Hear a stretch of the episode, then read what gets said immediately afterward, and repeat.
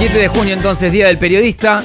Eh, hay que ser autorreferencial acá un poquito para, para entender de, dónde habla cada uno. Eh, arranqué laburando esto en el diario Resumen de Pilar, antes en un portal llamado Guía de Tortuguitas. Y hacía mis primeras notas, creo que fue en el 2006 o 2005. O sea que tengo un pequeño recorrido ya, ya tengo un poquito de, vejez en esto. Eh, hoy por hoy laburando acá en Radio Con Voz, en Radio La Red, en Perfil en Canal 9, en A24.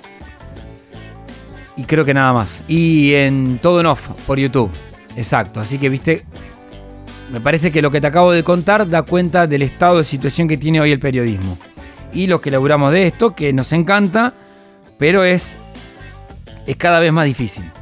Eh, sobre todo si mantenés algunos eh, lineamientos éticos. Sin mear agua bendita, pero marcando algunos límites de esta profesión. Si no los tenés, eh, yo te garantizo que llegás al Mercedes en 5 años. Eh, pero si los tenés se hace un poquito más complicado. Yo cuento entonces dos de televisión, dos de radio, una web y YouTube son seis laburos.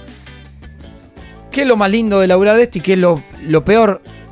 Eh, no es nada nuevo decir que, que estamos como la mayoría de los trabajadores, perdiendo contra la inflación y buscando más changas digamos, para, llegar a fin de mes de una manera aceptable. Cuando digo aceptable es obra social, un colegio digno para mi hijo. Em, vivienda propia no, porque yo tuve la ayuda de mis viejos, entonces no, puedo decir que acá la vivienda propia fue gracias a una política económica mía.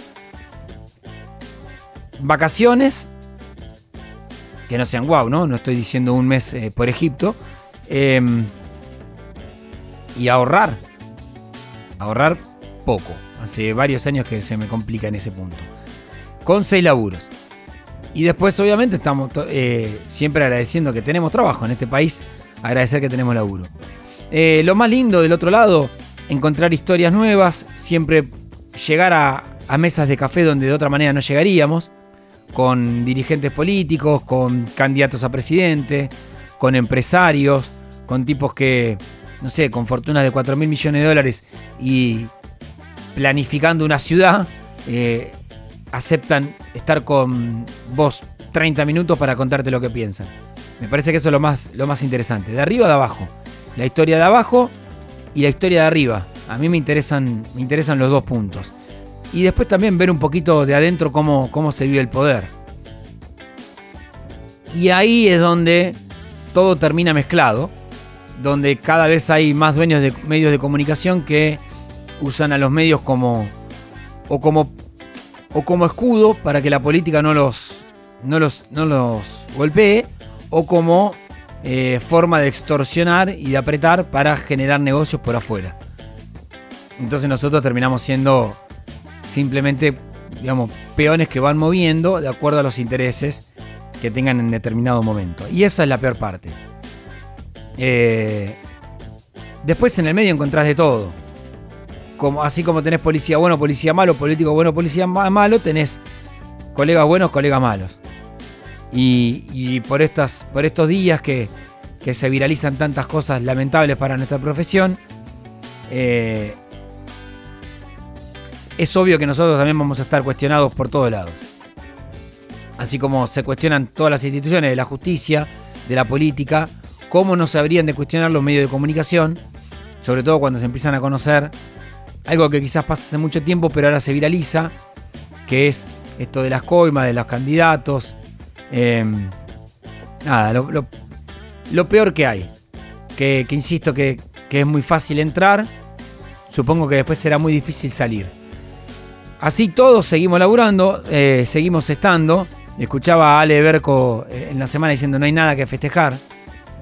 Yo entiendo que no hay nada que festejar. A mí simplemente me genera un eh, agradecimiento a seguir laburando de esto, a seguir teniendo la posibilidad de escribir, de hablar, de que alguien me quiera escuchar del otro lado, sean uno, sean mil. Eh, que a alguien le interese lo que tenemos para contar, de lo que vemos. Y teniendo una suerte de convivencia de lo que puede pasar más adelante. Porque Estamos inmersos también en primero son los scratches, después son las puteadas y después uno ya no sabe muy bien qué puede pasar. Así todo, feliz día del periodista para que laburan, los que laburamos de esto. Eh, feliz día para los que están buscando laburar de esto y no lo consiguen. También son periodistas. Eh, en algún momento lo van a encontrar. Y si están haciendo algo por las redes sociales, si están laburando y mostrando su trabajo, tengan en cuenta que no es necesario que te escuchen los grandes medios para arrancar. Ya con publicar algo en tu Instagram o en tu Twitter, ya estás laburando de esto. Háganlo. Eh, yo arranqué haciendo un blog. Entonces era la época de los blogs. Se llamaba Dos Papiros. Y me acuerdo que mi primer impacto periodístico fue. Yo tuve la foto de un acuchillado en un recital que organizaba personal. Y como personal pautaba en todos los medios, el acuchillado no salió en ningún lado. Lo publicamos nosotros en dos papiros y me acuerdo que ese día me llamaron un montón de periodistas para pedirme la foto, para ver qué hacían. Así que tengan fe. Y bueno, si después hacen algo interesante, mándenme que a mí me gusta ver siempre lo que hacen las nuevas generaciones. Feliz día del periodista para todos.